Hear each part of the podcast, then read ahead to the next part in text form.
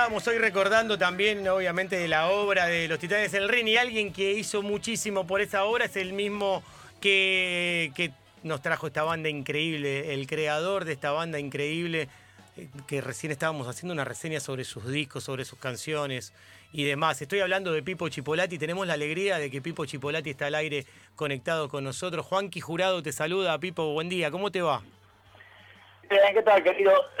Soy el co-creador, el cofundador de la banda. Claro. Después me hacen juicio si digo que soy yo solo. No, está bien, tranquilo. Pero bueno, sabes que hoy, Pipo, eh, eh, hicimos una, un- una reseña acerca de, de todo lo que dieron los Twists. Eh, los Twists son una de las bandas más grandes del rock nacional, sobre todo de, de las bandas que aparecieron en el rock argentino y que, que venían como un grito en el medio de la democracia, en el post dictadura, eh, después de, años dificilísimos y horribles en la Argentina. Y, que, mm, y que nos han traído una música buenísima, una música increíble, discos inolvidables, estupendos, sino que también en, en sus letras eh, siempre fueron, fueron vanguardistas, precursores ustedes, Pipo. Gracias. Sí, en realidad eh, sucedió que aparecimos en ese momento y que, bueno, justamente, eh, en realidad aparecimos antes que termine el, el gobierno militar. Nosotros el primer disco salió el 17 de octubre del 83. Mm, Tenemos ocho temas Claro. prohibidos en la radio, más o menos, Sí, sí. de dicha movimiento. claro, Y claro. después a poquito los empezaron a pasar. Sí, pero bueno, gracias por lo- los elogios, porque en realidad en la banda yo seguí tocando y sigo Sí. con diferentes formaciones de los Tweets, Sí. pero fue una de las que menos discos grabó, me parece, de esa época. Sí, totalmente. Porque Bueno, hace como 25 años que no sacamos discos. Ya, el último que grabé en la discográfica me dijeron, sí, venía el martes, después de que el martes era feriado. Pipo Chipolati está con nosotros, eh, el líder de los Twists, y como él dice, yo sigo tocando con varias formaciones de los Twists. Hace poco te fui a ver al ND Ateneo, hace poco uno dice, es una forma de decir, antes de la pandemia. Te vi en el ND Ateneo, Claro. te vi en la calle eh, Santa Fe, también en un festival, eh, y los vez tienen... los festivales tuvieron buenos, eh, ¿cómo se llama? Sí, los festivales de la ciudad fueron de verano, divinos. Sí, sí, de, de la gente se llama, no, no me acuerdo, es nuestro, sí. no importa. Sí, sí, sí. El nombre se lo pone cualquiera. Sí, claro, pero, Este, pero bueno, lo- estuvo bueno eso. Lo importante es la vigencia de los Twists, una banda fundamental en el rock nacional, y eso me encanta que pase, ¿viste? Y ese reconocimiento que creo que vos también lo sentís, ¿no? Pipo permanente. Y sí, es- es- está bueno. Yo digo, eh, me doy cuenta por momentos de esas cosas. Prefiero ver muy- todo desde arriba, como que sucede, y está muy bueno desde arriba, desde abajo o desde adentro. Sí. Porque la otra hace un, tiempo estábamos hablando con Marcelo Mora y me dice, ustedes hicieron muy pocos discos, pero hay muy buenas canciones en todos. Y eh, quizás el primer disco fueron casi todas las canciones las, las que se recuerdan Sí. Y había otros formatos también de difusión, que eso bueno, me, me frega. Siguen estando las canciones, las tengo que reversionar ahora, Está en ritmo bueno. de reggaetón. Hay algo increíble que, que has marcado también, ten- una- como una, hoy se le dice tendencia a esto, pero esto para mí es cultura popular, para mí es cultura popular, porque La Dicha en Movimiento es un disco que a todo el mundo le, le- le rompió la cabeza. Cachetazo al vicio, eh, nuestro crítico, recién al aire, nuestro crítico de, de espectáculo, decía, para mí es el mejor disco de la historia del rock nacional, dijo, así directamente. Bueno. Dijo, Juan Pablo Martínez, nuestro crítico cinematográfico y de espectáculos, dijo, para mí es el mejor disco, Cachetazo al Vicio es el mejor disco del rock nacional, dijo. Directamente. Qué bueno. Pero, pero vos tuviste cosas muy, incre- muy raro el, el- Sí. el segundo disco nuestro porque eh, después del éxito de Leche en Movimiento también se bajó en Cantilo. Claro. ¿Quién carajo canta? La dijimos. Y nos, lo grabamos sin cantante femenina, solamente Celeste Carballo. eh, estábamos en Ibiza, lo fuimos a grabar a Ibiza. Sin Mm. plata, es muy largo. En. Ibiza sin un banco, pero bueno, fue buenísimo. Y llegamos ahí y estaba Celeste Carballo y, y aprovechamos y cantó Sirenas, Sí, Julitas y las Sirenas. claro. Pero bueno, ahí estábamos, porque no teníamos un estilo definido y nunca lo tuvimos. Sí. Eh, porque hacíamos, en el primer disco suena bastante homogéneo, pero fue por la mezcla que hizo Mika Gidaver y Mario Breuer Sí. y la producción de Charlie que le dieron una homogeneidad. Sí, Pero nosotros hacíamos rock and roll, hacíamos twist, hacíamos, después hicimos tango, sí. eh, después empezamos a hacer eh, ska, que también hay ska en el primer disco. Todo. Cuando fuimos a grabar Ibiza, sí. que nos encontramos que uno de los dueños del estudio, estudio era el baterista Judas Priest. Ah, mirá. Entonces, eh, la batería era gigante y Rolo Sí. dije, ¿cómo toco el jazz con esto? Dice, no tiene cencerro, tuvo que tener una cacerola para hacer un cencerro del ska. Sí. Está buenísimo. bueno, ¿Sabes interesante. Eh, hay algo que a mí me llama la atención, es que vos le pusiste también, hiciste una marcha que, que todo, que el día de la primavera, que el día del estudiante, hiciste una marcha eterna, que viste que son esas cosas únicas que pasan. Que viene un artista popular argentino y le pone la banda de sonido a un día. A un día. Vos le pusiste la banda de sonido al día del estudiante, al día de la primavera. Lo- eh, cambiaste absolutamente el sonido de ese día. Sí, eso fue muy rara la, la historia del estudiante, porque originalmente yo no la hice a propósito, Sí. esa canción para, eh, como canción del Día del Estudiante. En realidad, eh, yo lo contesto, pero igualmente lo conté hace mucho tiempo y por ahí no lo sabía, pero Sí. la compuse para Martín Claro. antes de que empezaran los tweets. Ajá.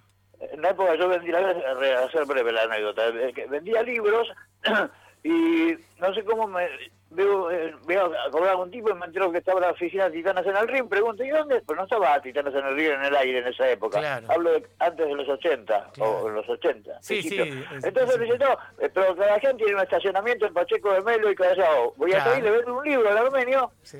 Le pregunto, bueno, de los titanes, Martín, bueno, no sabes, estoy en eso, yo, pero mire, yo soy músico y soy dibujante, si querés le puedo hacer la tapa del disco, le compongo las canciones. Entonces me da una letra que había escrito él, Sí.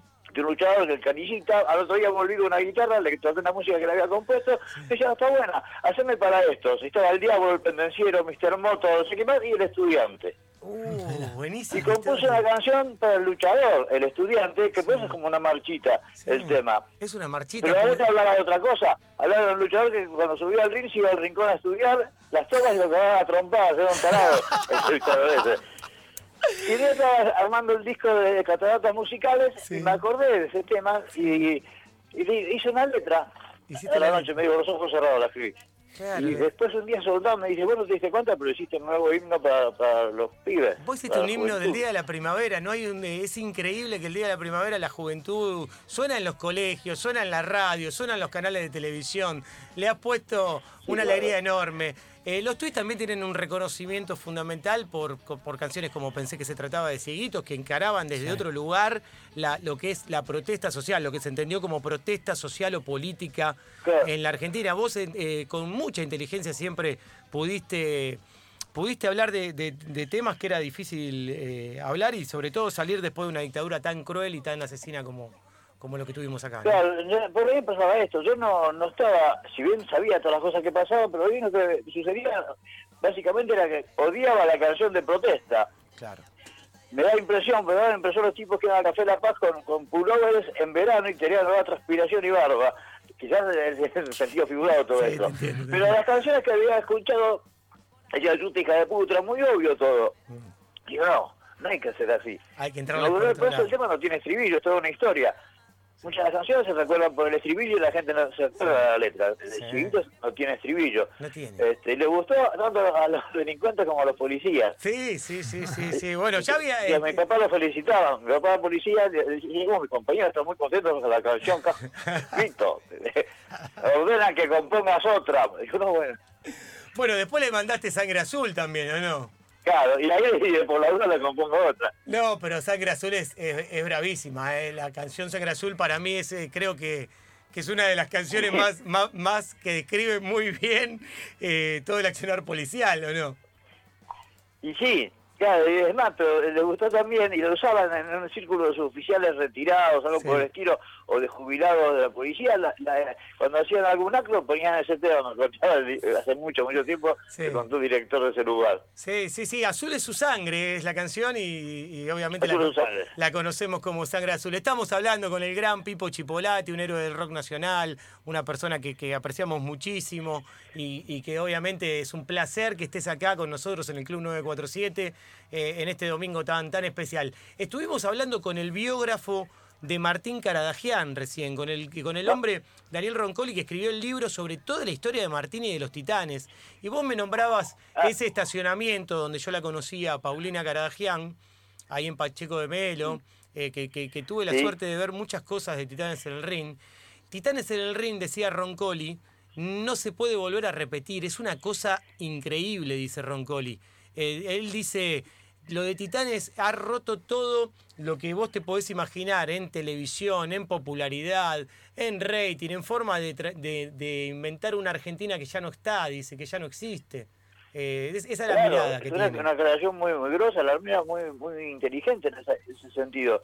Inventó un montón de cosas que creo que sucedió en el momento, tiempo, espacio ideal. Ahora sería muy diferente. Eh, toda la bohemia y toda la, cosa trapera que tenía que hacer el ring y toda esa interna. Y la el, meter luchadores que era un, un yogur, luchando contra un jugo de naranja en polvo. Era increíble, qué increíble era. Qué, qué, increíble eso. Y metía los, los sponsors ahí a, pelear. ¿Sabes qué me llama la atención que con, con, que con la música que se está escuchando ahora, viste, con la música que están escuchando ahora los pibes y cosas así, eh, me llama la mm. atención que, que no se trate de recuperar el deporte del catch que en México es un negocio tremendo, en Estados Unidos es un negocio tremendo. Si vos hoy ponés un. Si vos agarrás, cambiás y ponés en Fox 2 o en Fox 3, siempre está el catch. Siempre, ¿eh? Y tiene una cantidad de espectadores impresionantes y, los programas tienen un rating tremendo. Pero acá, lamentablemente, eh, la cultura popular, eh, sobre todo la, cultura porteña y popular, no está recuperando este tipo de cosas que son brillantes, eh, Pipo. Me llama la atención eso. Y bueno, va cambiando mucho todo. Tiene mucho que ver internet. Sí. Este, y, eh, por ejemplo, yo no escucho demasiado música. cuando escucho, escucho Franz Zappa, escucho jazz, eh, eh, escucho Stravinsky. Sí. No, no puedo, me da impresión escuchar reggaetón. Ah, Porque no es, no es música, es un fenómeno sociocultural. Hmm. Como los youtubers, son fenómenos socioculturales, no es hmm. cultura. Y el reggaetón no es música. Eh, si bien se hace con instrumentos, gran parte, se hace más con, con, señoritas en, tanga y tipos que hacen gestos con las manos. Pero es lo único, porque lo veo por la tele y saco el volumen. Pero yo creo que es eso, hay más fenómenos socioculturales que, que arte o, o, cultura. Los titanes es una, cosa de, de cultura, desde cultura del barrio, y, pero también eh, mensana incorpore estaba el, la información de hacerlo el cuerpo un altar o algo parecido. Sí, del deporte, del deporte y demás, ¿no? que tiene que ver con todo eso y además la historia, ¿eh? porque los luchadores, eh, los personajes que creaba Martín Caradagian eran personajes que tenían definido un rasgo, que tenían una historia, que tenían una canción, que tenían una historia atrás que lo acompañaba, salvo algunos como la momia, que no sabías bien cómo era toda la historia de todo lo que había sufrido, eh, todos los demás vos sabías quiénes eran. Rubén Pauchelli. Sí, había mucha fantasía. Bueno, cada gente, cada gente decía, bueno, un día me dijo a mí, que no hay que perder nunca la capacidad de asombro. seguir manteniendo la, que gente grande se asombrara con la momia. Este, no era que ah, voy a llevar al nene para esta pelotudez, pues no, les encantaba a todos les encantaba, Les encantaba. Pero además el tipo enseñaba, contaba la historia del pastor con su oveja, que, que, el gitano, este, hasta el hippie. El hippie que, que no consumía estupefacientes, era muy sano ese hippie. era increíble, era increíble, era increíble. Estamos con Pipo Chipolati. Pipo, te agradezco que nos hayas acompañado hasta el final del programa. Para mí siempre es un gran gusto, siempre que puedo te voy a ver, tengo un afecto enorme. Te manda un beso muy grande también eh, mi hermana, que fue maestra de, tus pibes, de, los Messi, que Carolina. Los meses. Sí, sí, sí, me dice Carolina, me dice, bueno, lo estuve en preescolar y en jardín. Eh, a, ah, Ayer... Una etapa más sana. Después ya no lo quiso ningún maestro. Después de, eso, sí, hace mucho deporte. Yo, no viven conmigo. Yo vivo solo, estoy a la vuelta a mi casa con un amigo. Sí, sí. otra familia que tiene una, play y nadie los reta, nadie le da orden, hace lo que quieren y disfruta su crecimiento. Eh, están gigantes. Yo solo consador ni, ni en pedo. Están gigantes, los sigo por las redes y los veo. Y, y juegan muy bien al fútbol. Hacen deporte, se la pasan viendo fútbol y jugando fútbol. Eh, qué genial, me alegro mucho. Pipo, un abrazo enorme con todo el corazón, amigo. Eh, te, valoramos, te queremos, te, apreciamos muchísimo y, Los Twins es una de las bandas de nuestra vida. Muchas gracias, querido. Bueno, feliz domingo para todos, aunque le robé la frase a Silvio. gracias. Pipo Chipolati, aquí en Un Plan Simple.